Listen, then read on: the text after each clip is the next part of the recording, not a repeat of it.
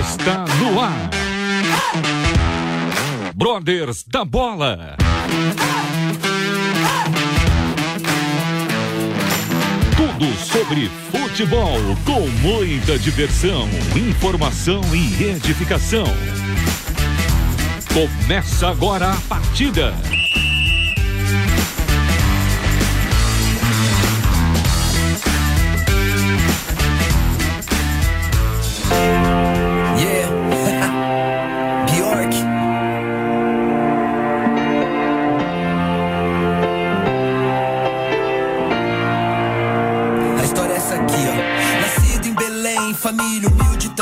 Criado e bem criado nas ruas de Jerusalém. Mais um menino comum que ali nasceu. Mais um menino comum, porém o próprio Deus. Crescia em tamanho, crescia em sabedoria. Crescia no espírito, se enchia. Cada dia carregava a responsa de uma grande missão. O salvador do mundo, a porta da. É isso aí, muito boa noite, queridos amigos e ouvintes da Rádio Transmundial, Brothers da Bola Diferente hoje, musical. Boa noite a todos, boa noite aos nossos companheiros aqui na mesa, meu querido amigo Marcão. Tudo bom, Marcão? Corintiano, tá feliz, né, Marcão, hoje? Opa, como sempre, né? Como quase sempre. é, mais ou menos, né? Mais ou menos. Não, mas hoje boa sim, noite hoje tá legal. É, hoje, hoje, hoje, tá legal. tudo bem, né? Boa noite pro meu querido amigo Danilo Mendes, palmeirense. Esse, esse tá diferente, Marcão. Esse, esse tá em uma fase, viu? Ah, mas é. Bo- Boa noite, Evandro. Boa noite, Marcão. Boa Uma noite. fase, meu querido. As, as energias estão todas. É, isso aí. Sabadão tem final. Brasileirinho a gente não tá nem aí. Agora é Libertadores, né? As energias estão Ah, canalizadas pro Quero sábado. ver. É, quero ver você, quero ver você argumentar isso com o nosso convidado de hoje. Ixi. Jonathan Ribeiro, boa noite, meu brother. Tudo bem? Obrigado por você estar aqui conosco também. Boa noite, Evandro. Prazer é todo meu e do nosso time a gente não pode falar muito esse ano, não, né? Fugindo aí da zona. Vamos ficar, vamos ficar de miúdo aqui, só administrando.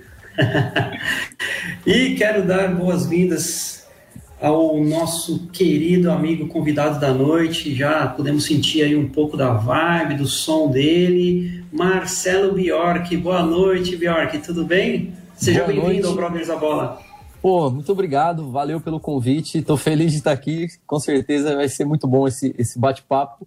E vamos que vamos, vamos trocar ideia, vamos falar aí de tudo. Bora lá. Bora. Bjork, que é nasceu em Campinas, é paulista, Paulista. mas se cariocou, virou, mora no Rio e torce até pro Flamengo. Como pode, o Bjork? Achei Isso que é você fosse loucura, bugrino. Cara, vou te falar. é, na verdade, eu sou um cara que cresceu sem, sem nunca torcer pra time nenhum. Eu nunca liguei muito pra futebol, tá ligado? A, a realidade mesmo é essa. Eu, tipo assim, eu cresci em Campinas e, e- e eu tinha familiares bugrinos. Tem até uma, tem uma foto da- de infância que meu tio colocou uma camisetinha do Guarani em mim, assim e tal. Mas eu nunca fui Olha pra aí. time nenhum, assim, de torcer mesmo. Eu, eu tinha muito amigo corintiano, porque eu morava na quebrada e é muito corintiano, né, meu? Então eu tinha, assim, eu andava com muitos corintianos, mas eu nunca fui aquele cara de ir no estádio ou comprar uma camisa, assistir o jogo na TV, passar aquele nervosismo ali do, de acompanhar o time e tal. É, meu corre sempre foi música. Só que aí aconteceu que quando eu vim pro Rio, cara, eu, eu fui assistir um jogo no Maracanã, né, mano? E aí eu acho que foi quando eu entendi o que, que é o lance da torcida e o que é torcer por um time. Foi na emoção do estádio. Eu ganhei o ingresso e eu fui porque, mesmo quem não, não acompanha futebol, o Maracanã é um negócio meio. É meio, é meio místico, né? Tipo assim, É pô, místico Maracanã, né? É. E aí eu falei assim: ah, eu ganhei o ingresso, falei, cara, eu vou. E aí eu lembro que eu fui num jogo do Flamengo e Emelec pela Libertadores. E o Flamengo ganhou de 1 a 0 na época era o Abel ainda. E aí, cara, eu acho que é ali que eu entendi o que, que é que, a- que faz essa galera ter essa, essa paixão e essa devoção assim pelos times, porque eu senti a emoção da parada. O Maracanã é um, é um lugar muito maluco, assim, tipo, é, é uma energia muito forte. E eu fiquei muito impressionado assim com esse jogo de ver a reação que o futebol gerava na galera. Eu, eu lembro que eu fiz uma comparação na minha cabeça assim muito com a fé, saca? eu falei assim, caraca, é, é pique uma devoção mesmo. Tipo assim, são emoções Isso. muito, muito verdadeiras. E aí eu saí daquele jogo assim, mexido com essa emoção, sabe? Querendo meio, querendo sentir de novo. Falei, pô, se eu ganhar outro ingresso, eu venho de novo, hein? Fiquei naquela, né?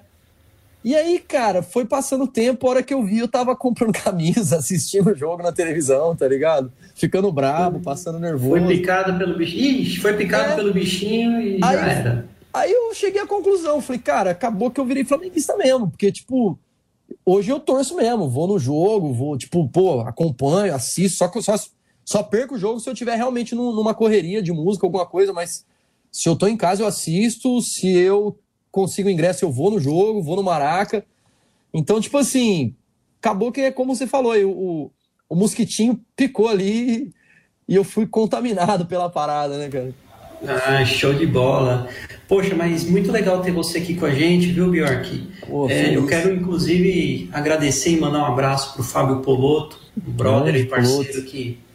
Inclusive, vou te confidenciar, né? Eu conheci você e o Poloto através do podcast, o Café Ah, que legal, Forte. que massa. Aham. Então, inclu- e foi inclusive na, no episódio do Diego, quando o Diego Uhum. esteve com vocês, Aham. onde vocês justamente falaram né, sobre fé e futebol.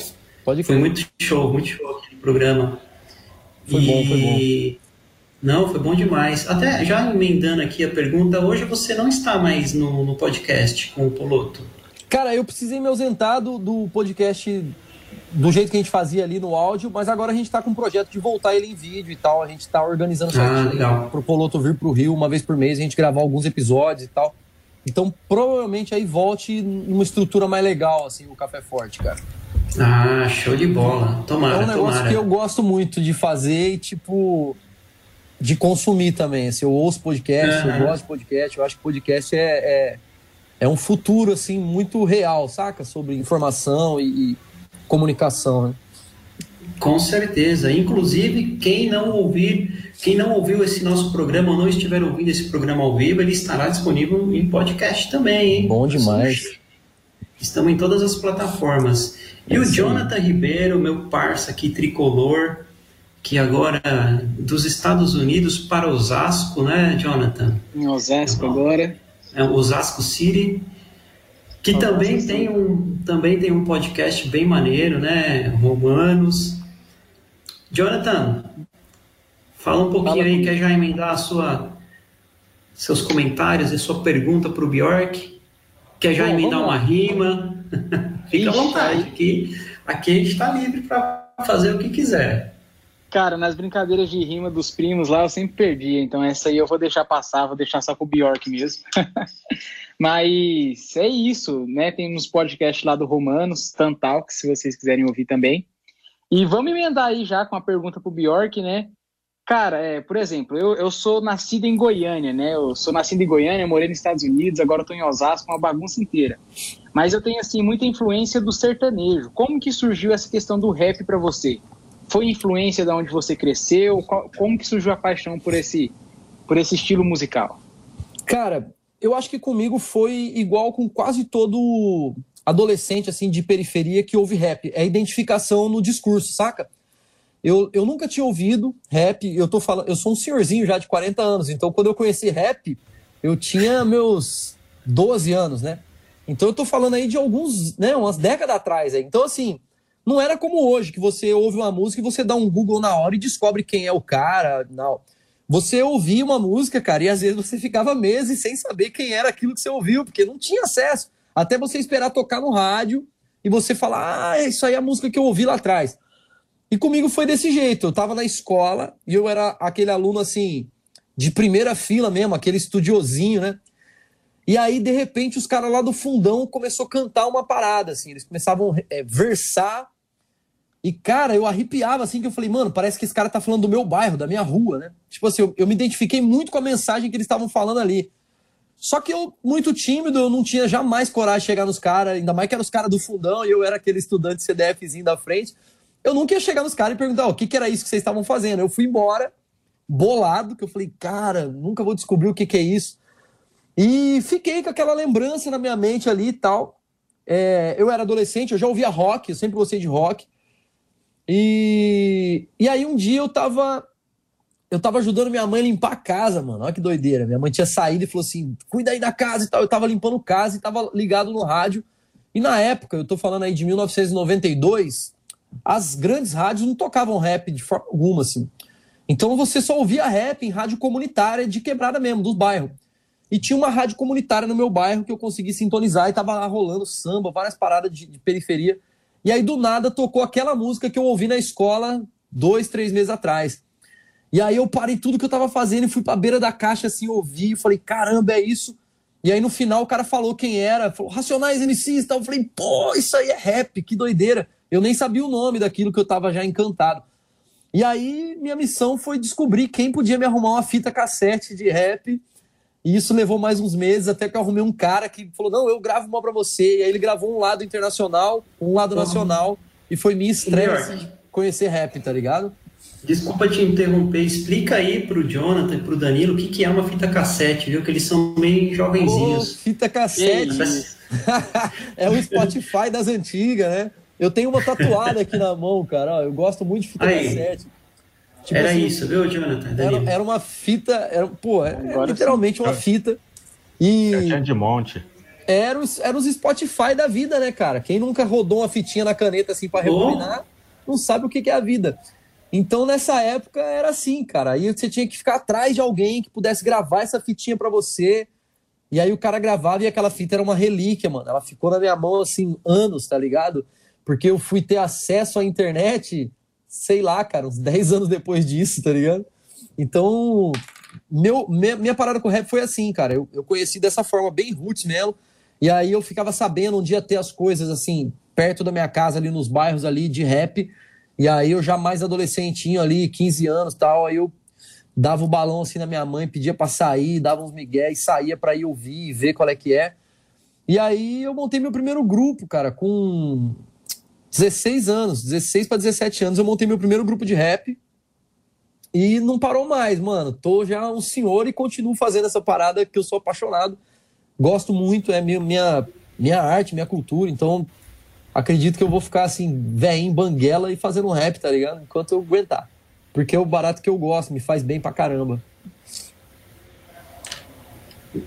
Maneiro, maneiro. Danilão, manda a sua aí.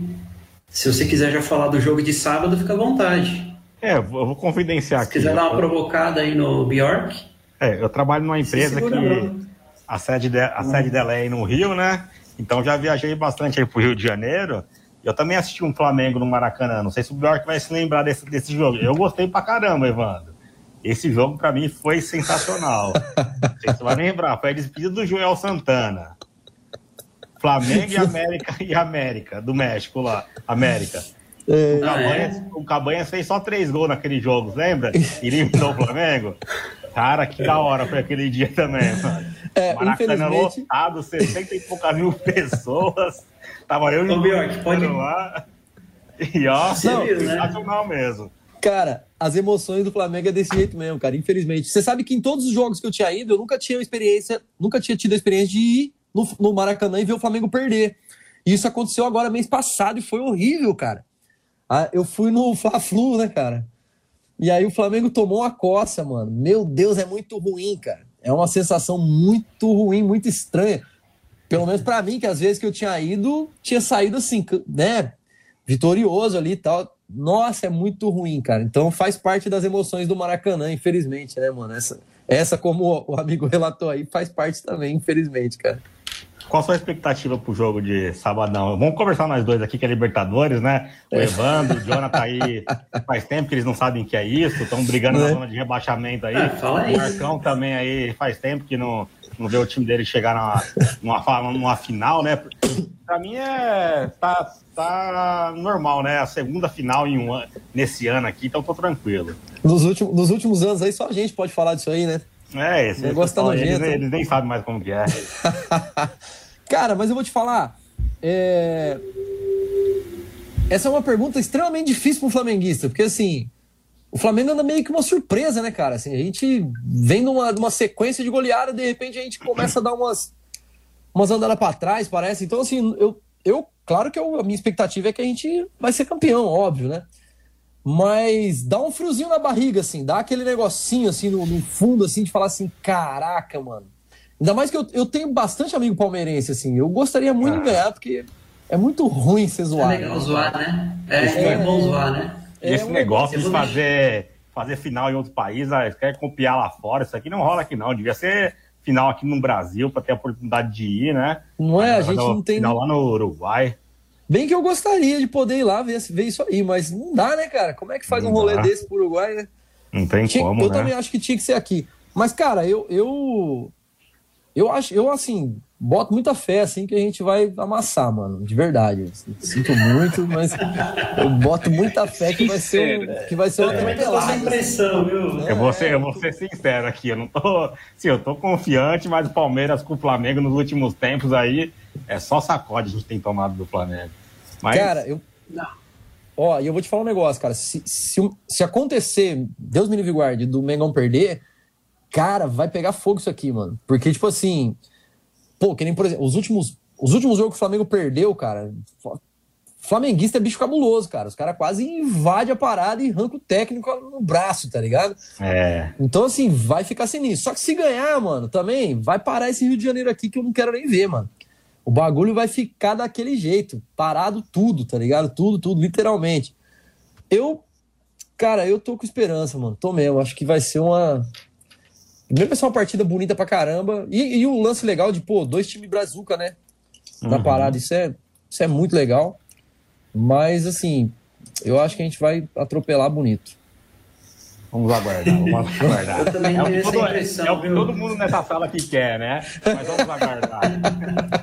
Com certeza.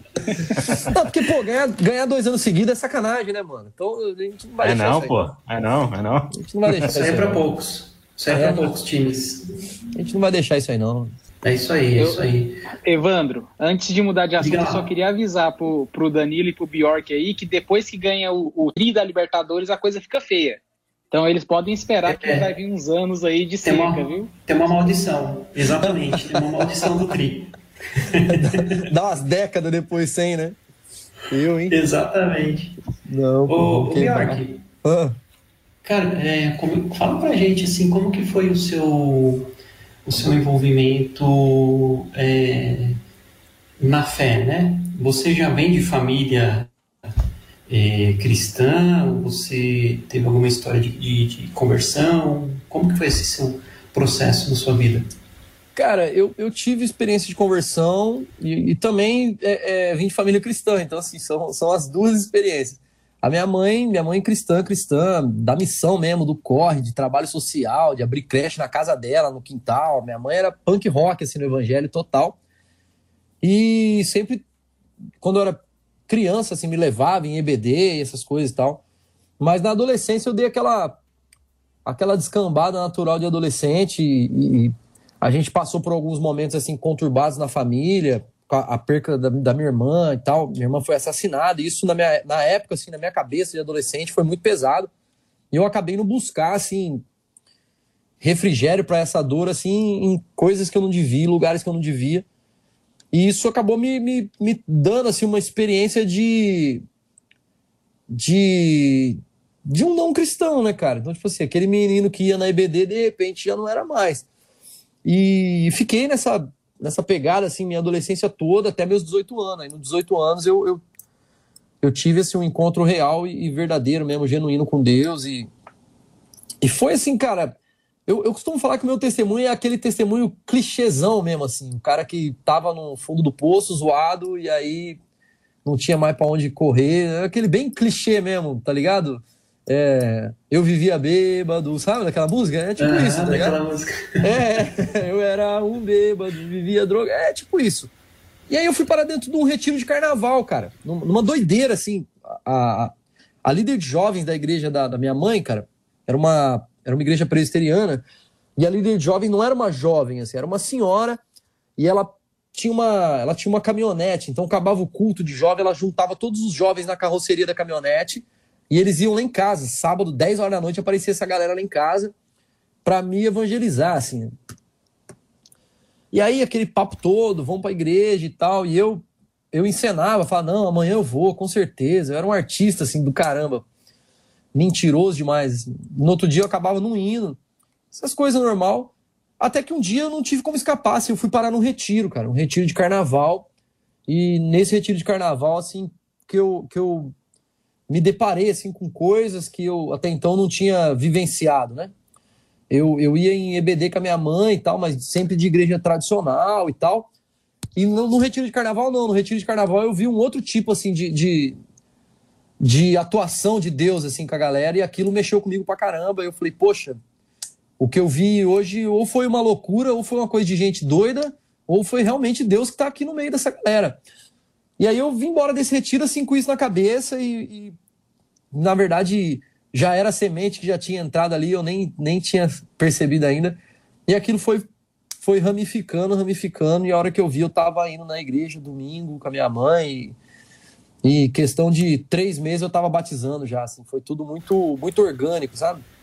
É, eu fui a primeira vez na igreja e eu não quis aceitar Jesus na primeira vez, assim, porque eu, eu era muito desconfiado, eu queria... Então eu cheguei, assim, um mês na igreja seguido, assim, só analisando, olhando e prestando atenção em todo mundo, até que eu me senti seguro para falar, não, eu vou, vou entrar nessa caminhada.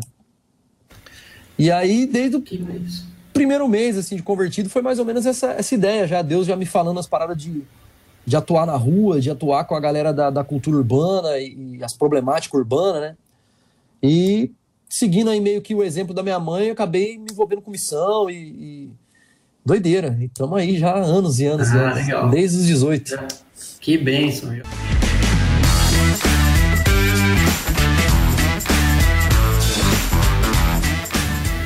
Estamos de volta com Brothers da Bola, hoje recebendo o rapper, o músico e flamenguista fazer o quê? Marcelo Bjork.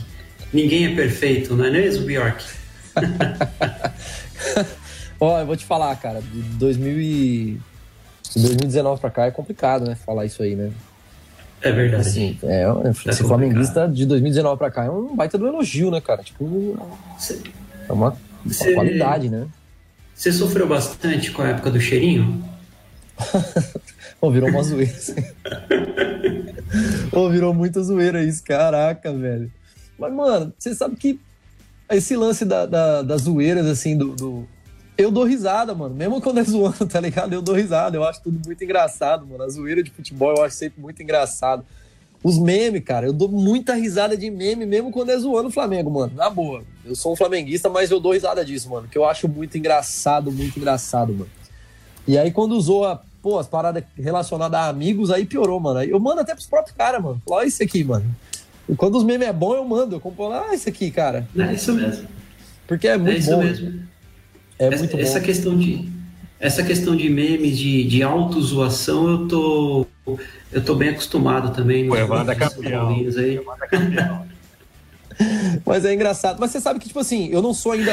mas Eu tenho- tranquilo Eu tenho um amigo que ele é flamenguista, ele é até da, da Urubuzada. E ele é assim, daquele que quase infarta mesmo, tá ligado? Aquele que passa mal. Se tiver, tipo assim, taca celular na parede, quebra as coisas, tá ligado? Ele é, ele é. E aí eu brinco com ele, falo, cara, nesse nível assim eu não sou ainda não, mano. Porque chega uma hora que eu começo a rir, cara. Fazer as coisas, as coisas é o que é, fazer o quê, mano? Às vezes ganha, às vezes perde, às vezes zoa, às vezes é zoado. É, é a vida, né? Mas é engraçado ver quando, tipo assim, tem gente que realmente fica bolado demais, né, mano? Eu lembro que a última vez, ou a penúltima vez que fui no Maraca, tinha um cara que chutava as cadeiras, assim, ele tava muito bravo, tá ligado? E eu falei, pô, amigo, você pode quebrar seu pé, né, mano? Tipo assim, será que compensa, né, cara? Calma, né, mano? O próximo a gente ganha, né?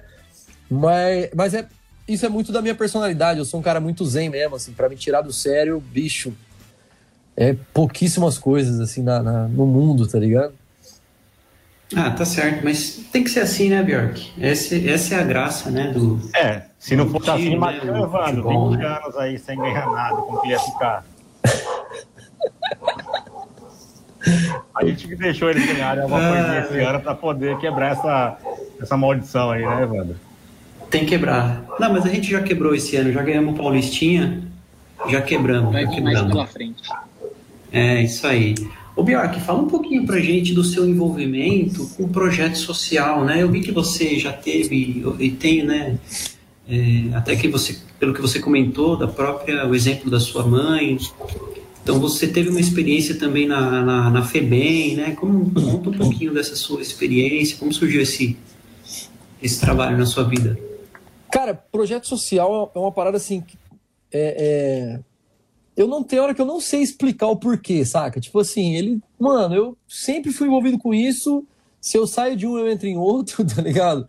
E tem hora que eu olho para as coisas que eu faço e eu tô cansado, eu falo, ah, eu não quero mais, mas eu também não consigo parar. Então é um negócio meio que eu não sei muito explicar, não, cara. Mas, tipo assim, eu acho que. Eu acho que a ótica que eu tive do evangelho, através da vida da minha mãe, foi essa ótica, assim, do evangelho que também toca essas causas, assim, né? Que também toca na, na, na questão social da parada, que não é um evangelho só. Sei lá, só tipo é, é, celestial demais. É um evangelho que toca nos problemas reais nossos aqui. Então, eu tive essa ótica do evangelho através da vida da minha mãe. Então, meio que essa era a ótica que eu enxerguei tudo quando eu me converti. Assim, foi a, foi a forma que eu reconheci, né, Cristo e tal. Então, não, não, não tinha como eu correr disso assim.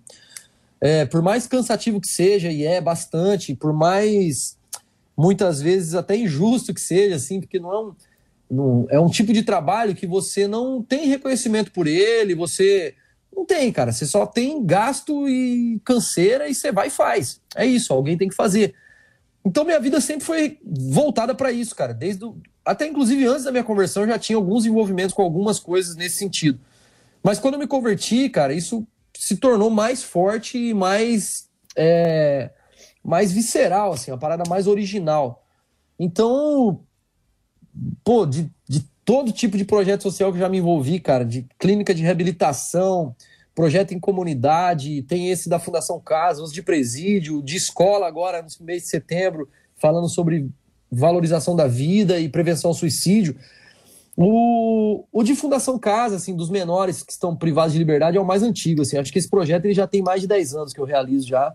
Eu realizei em São Paulo, na Fundação Casa, durante muito tempo, em em 16 cidades do interior de São Paulo, realizei em Belo Horizonte, realizo aqui no Rio ainda hoje. Então esse assim, é, o, é o mais longo, assim, cara, que, que tá na minha vida, assim, tipo, há muito, muito tempo. E é um lance de tentar dialogar com essa galera usando as ferramentas que eu tenho, né? Tipo assim, eu tenho a arte, eu tenho a rima, que é uma linguagem muito acessível para esses adolescentes. Então é uma, é uma. A pegada é usar isso para trazer diálogos com eles e reflexões com eles coisas que talvez sozinho ali eles não teriam.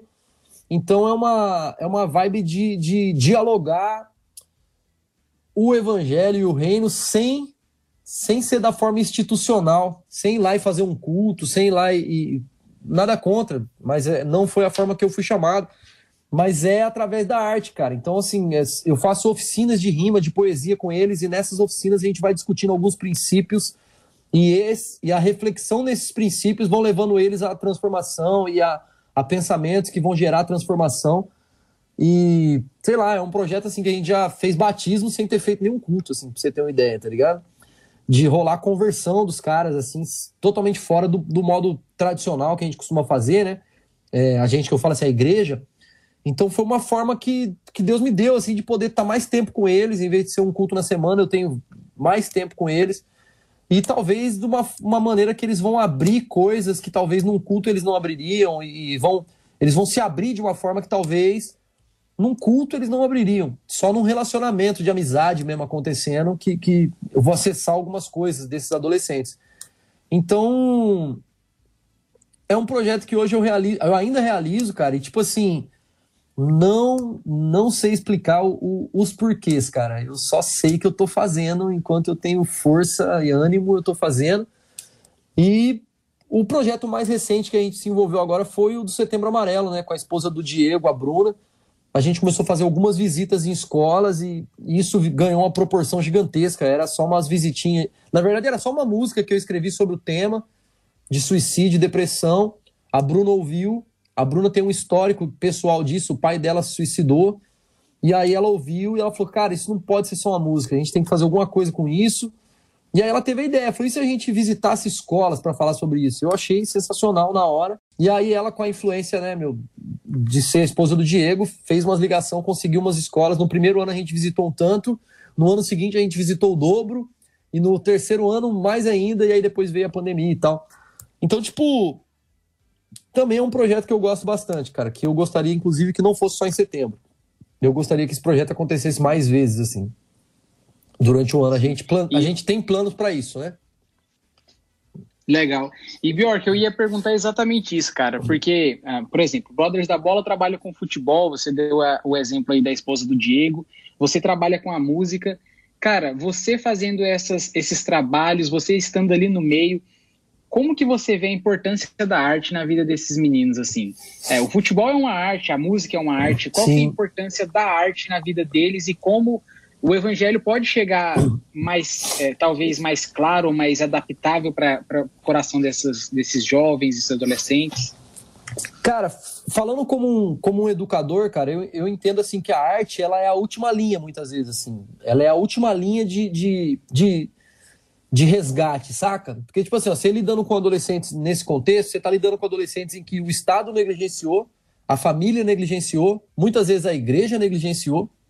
Então, assim, ó, você tá lidando com jovens que foi uma sequência de negligências. E aquele jovem ficou largado a Deus dará. Só que a arte ela tem um poder muito forte, cara. Seja, como você falou, o futebol, que, pô, é, sem dúvida é arte demais. E, tipo assim, eu já vi projetos maravilhosos sociais envolvendo futebol.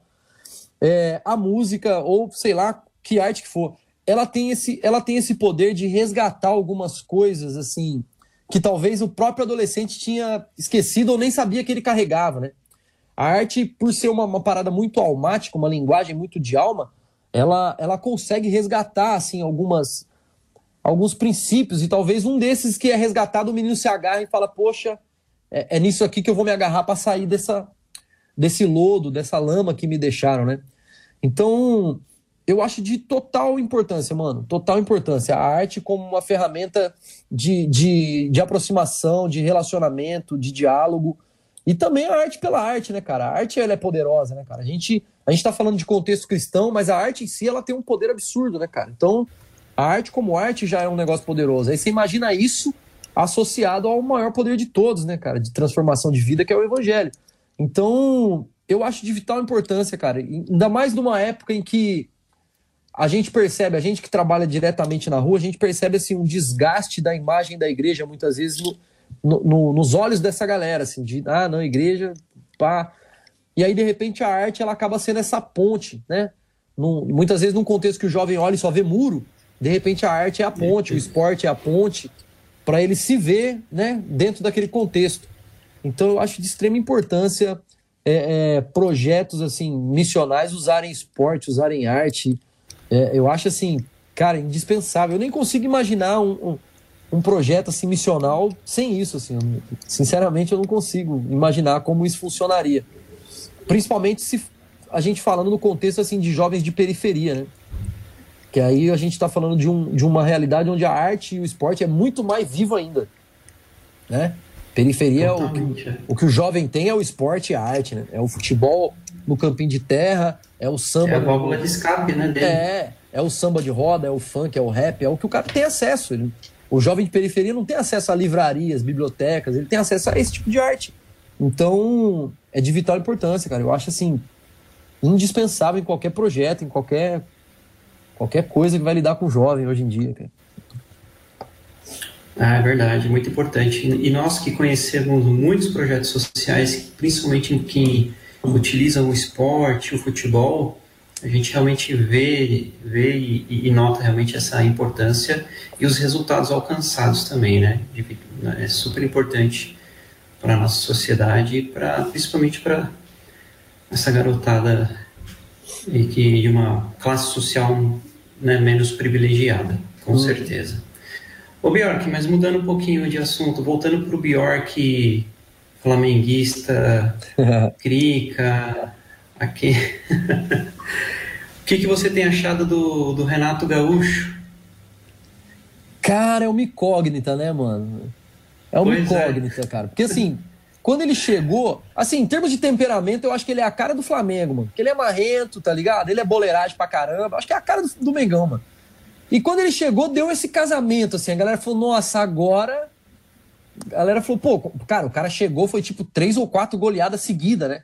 Os primeiros jogos dele ali foi só de, de quatro, de três pra cima, né? Cara, Exato, deu aquela sensação assim de. pô, é o, é o Jorge Jesus 2.0, o negócio vai ficar louco, né? Só que assim, cara, é, ouvindo assim os comentários dos amigos e tal, tipo assim, a gente sabe que taticamente talvez ele nem é, nem é o cara, né? Só que ele é, ele é boleiro, né, mano? Ele é boleiragem. Então ele, ele tem uma forma ali de. Ele consegue instigar os caras, eu acho, assim, de uma maneira muito massa, saca? Por, por causa da personalidade dele, de quem, né, mano, da história dele. É jogador, é boleiragem total, né?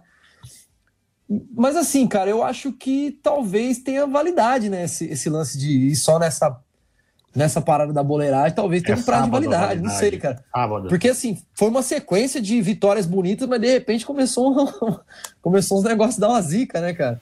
E aí a, a galera aqui não perdoa, né, mano? Flamenguista é tipo, mano, é do céu ao inferno em segundos, brother. É tipo, o cara pode vir uma sequência de cinco goleadas, mano. Se ele tomar uma, uma ré aí de uns três gols, mano, num jogo, já era, mano. Ele vira, ele vai do céu ao inferno, assim, muito rápido, né? Então, é- hoje eu, eu acho que é uma incógnita, cara. Eu acho que esse- essa final agora vai. É muito importante, assim, tipo. É, para todo mundo entender e decidir o que, que quer da vida, assim, com relação ao Renato, cara. Porque, assim, ele entrou falando que era o sonho dele, né? O Mengão e, e pô, uma Libertadores e tal. Então, assim, seria legal e, querendo ou não, eu acho que traria uma nostalgia, assim, uma lembrança de uma época boa do flamenguista aí, que foi Jorge Jesus, né, cara? Que não adianta, mano. O, o flamenguista, cara, ele. Ele, mais do que os crentes, ele espera Jesus voltar, né, mano? O flamenguista fica nesse, nesse delírio ali com o Jorge, né, cara? Tipo assim, o bagulho foi muito forte, né, mano? Foi, foi uma parada muito forte. Mas eu acho que, cara, eu particularmente gosto, assim, tá, tá ligado? Do, do- do jeito dele, do esquema que ele tá conduzindo o time e tal. Só é meio que. Tem hora que é isso, tem hora que você fala assim, ué, Tipo assim, o que aconteceu, mano? Tem hora que dá umas zicas meio inexplicável, né? Pro elenco que tem e pro time que é, agora eu acho que muita coisa vai ser definida nessa final aí, mano. Até inclusive o futuro do homem aí, né? Talvez, Opa, não sei, né? mas acho que vai dar tudo certo, vai dar tudo certo, né, Marcão? A gente vai, vai ser responsável pela queda do Renato Gaúcho, então. É, você tá com fé demais, gente. que isso. Esse Olha, sonho, Ou viu? Caio Renato, olha, eu só acho o ou seguinte. Caio Renato ou Caio Abel, né? eu, eu- É verdade. eu só acho o Não, a, tia seguinte. Leila, a tia Leila é presidente agora, né, gente? Ah, É. Agora vai ficar ruim pro, pro restante dos clubes aí. É, vamos ver, né? Agora eu acho o seguinte, ó, qualquer um dos dois que ganhar sábado tem que representar a América do Sul lá, lá no, no, no Mundial. Porque senão É parou no Corinthians, aí adianta, né? o Corinthians é falado até hoje, porque foi o último. É. Então, é isso aí. se- Não. alguém, alguém tem que fazer É, não alguma coisa. Então, para que a gente não Passar corra. vergonha, né, Marcão? É, então, pra gente que a gente não corra o risco, né, de, de o Palmeiras ser campeão e a gente perder a piada, então que o Flamengo vença. Senão a gente perde a piada aqui em São Paulo, né, que o Palmeiras é não tem mundial. isso, porque, tipo assim, ó, todo mundo que é de São Paulo, que não torce pro Palmeiras, agora tá flamenguista nessa final. E aqui no Rio tá ao contrário. Ao contrário. Eu tava conversando com um amigo hoje, é, botafoguense. Pra mim não tinha nem direito à fala, mas beleza. Ah, mas é, Aí, voltar é, pra elite, é né? complicado, né? Mas aí ele falou assim: é, sou palestra desde a infância. Falei, ah. Mas É, rola mas é isso, né? assim. Então a galera de São Paulo que não é palmeirense agora é tudo flamenguista na final e a galera do Rio que não é flamenguista é tudo palmeirense na final. Fazer o quê? É isso aí. Ô, Ainda ô, bem que no Rio quem não é flamenguista é pouca gente, então não soma É, muita tem coisa. isso, né? Não soma Aqui em muita São coisa. Paulo também. Quem não é palmeirense é pouca gente. Ah, tá, falou. Ô, Bjork, deixa eu só te fazer uma, uma, uma, pergunta, uma curiosidade. O seu nome tem a ver alguma coisa com a Bjork? Você acompanhou a carreira dela, você gostava dela, uma coincidência, é seu nome de verdade? Como que é isso aí? Cara, já me perguntaram isso tantas vezes. Eu conheci essa mulher por causa dessa pergunta. Alguém falou: tem alguma coisa a ver com a cantora? Eu falei, cara, que cantora é essa? Aí eu fui pesquisar pra saber. Mas não tem, Bjork é meu sobrenome mesmo. Ah, tá legal, legal. É sobrenome mesmo. Meu nome é Marcelo Bjork do Espírito Santo. Ó que crente.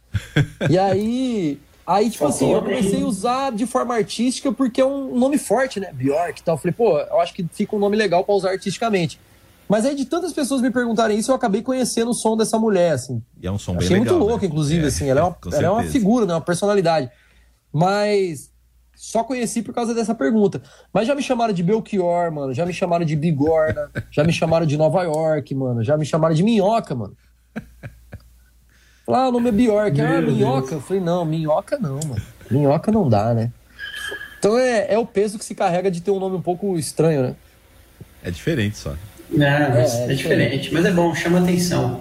É. Marcão, nós temos, nós temos tempo ainda? Temos Marcão? dois minutos. Dois minutos. Dois minutinhos. Estamos chegando no final do programa. Danilão, últimas pergunta, consideração, pedido de desculpas. Só quero agradecer aí. quero agradecer o Bjork, pedir desculpa para ele aí já antecipado, né? Por sábado, né? Não fica muito triste, não, mas ano que vem, quem sabe vocês consigam ser campeão. E esse negócio de representar o Mundial, o Mundial não interessa muito, não. Interessa a Libertadores. Aham, uhum, sei. Sei. Já tá afinando. Já, já, já tá afinando agora, tá vendo, né? Prazer em te conhecer aí, Bior, que Deus continue abençoando o seu trabalho. Satisfação, Esse trabalho que você faz aí é muito importante nas comunidades, né? Que a sua música chegue aonde muitas vezes nós não conseguimos chegar, né, com o evangelho. Amém. Que você continue tocando essas vidas e ministrando sobre elas e mostrando o verdadeiro amor de Jesus, né? Que Amém. tá aí. Deus continue te abençoando aí nessa caminhada. Amém, mano. Valeu demais. Que o Senhor Rubro Negro te abençoe aí. Amém. Jonathan, meu mano. Então, Bjork, que papo da hora. É muito bom estar num lugar onde o papo é descontraído. A gente nem vê o tempo passar direito, né? Não é? É, É, que Deus continue infelizmente o. Márcio. Viu, Desculpa, Jonathan. Infelizmente o, o Marcos aí, ele. Corintiano, né? Ele gosta de roubar, vai tá roubando o nosso tempo, Só um infelizmente. Pois é. Faz parte. Acontece, né? Acontece. É normal. Esconde aí o, o tempo. Mas que Deus continue abençoando, cara. É muito bom saber desses trabalhos sociais que você você tem pessoas que levam a arte, que levam Jesus através da arte. E boa sorte sábado, né? Para que a gente não perca a, a piada aí do Palmeiras não tem mundial. Boa sorte aí pro Palmeiras sábado. Essa piada não pode cair nunca, né, cara? Não pode. Jamais. Não pode, né? Não pode, tá não maluco. pode, não pode. Não vai cair, não. Tá próximo, tá próximo. Tá nada. Você mesmo afinou agora. Marcão, é, diga aí, Marcão. Olha, Suas é, considerações. Eu... legal, obrigado é, pela oportunidade de a gente estar aqui participando mais uma vez do Brothers da Bola. Prazer em conhecer você, Bjork. É, parabéns pelo seu trabalho, que Deus continue te abençoando, né? Te, te dando aí força, te dando essa, essa alegria de fazer esse trabalho, porque é algo que ah, só faz mesmo quem sente no coração, né? Difícil a pessoa Sim. sair de casa para fazer esse tipo de trabalho. Ah, porque eu quero aparecer, porque né, eu quero que, que alguém me veja fazendo isso. Na- nada disso. Isso é, isso é fruto de, de, de um coração mesmo que, que tem esse altruísmo. Então, parabéns pelo seu trabalho, que Deus continue te abençoando, te dando condições para fazê-lo. Parabéns pela sua música também, né? Valeu. E, e, Obrigado. e- e obrigado por estar conosco aqui. E sábado tamo junto. É nóis. Valeu demais. Bjork, eu endosso tudo que meus colegas disseram, exceto o Danilo, né? Uma parte que o Danilo disse. Mas eu quero, poxa, te agradecer imensamente. Muito, foi muito bom conhecê-lo, né?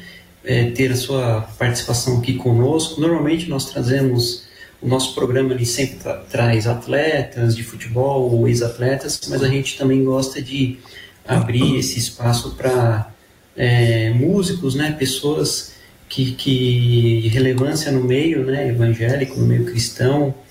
E você que tem um trabalho bonito, né? Utiliza a sua música, a sua arte, né? Que alcança tantas pessoas. É um prazer para a gente também tê-lo aqui conosco, para a gente bater esse papo descontraído sobre futebol. Tamo junto, sábado, é Mengão na cabeça. Opa, E conte conosco no que você precisar, meu irmão. Estamos a, valeu demais. abertos do, do Brothers da Bola e da Rádio Transmundial também, tá bom? Muito, Muito obrigado. obrigado. Te abençoe. Valeu. E aproveita, queria até te perguntar rapidamente como está a sua agenda, ou também é, fala pra gente as suas redes sociais para a galera te acompanhar também, acompanhar o seu trabalho, né? Cara, é, antes, muito obrigado pelo convite. Muito legal bater esse papo aqui. Muito, muito bom. É, as redes sociais é com esse nome que a gente estava falando aqui, diferente mesmo. Bjork, B-I-O-R-K-I. Você me acha em todas as redes. É, agenda nas redes você acompanha eles a agenda. Tem esse mês agora de dezembro tem tem show em São Paulo. É, em breve vou estar divulgando mais detalhes do show e tal. E os lançamentos, tudo, tudo sempre pelas redes sociais. Ali a gente tá sempre informando a galera, então é só seguir Instagram, YouTube, tudo as paradinhas aí. Bjork, B-O-R-K-I, me acham todas. Demorou? Maravilha. Gente, muito obrigado Show pelo de convite. bola. Bom demais. Bom demais. É isso aí, galera. Estamos terminando mais um Brothers da Bola, hoje com Marcelo Bjork. E na próxima semana estaremos de volta no mesmo bate-horário com mais um convidado especial. Fiquem com a programação da Rádio Transmundial e uma boa noite a todos. Um abraço.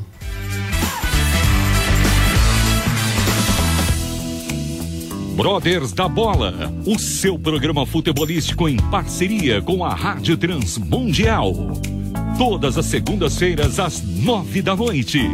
Acompanhe-nos através das redes sociais: YouTube, Facebook e pelo Instagram. Arroba Brothers da Bola. Brothers da Bola. Até a próxima.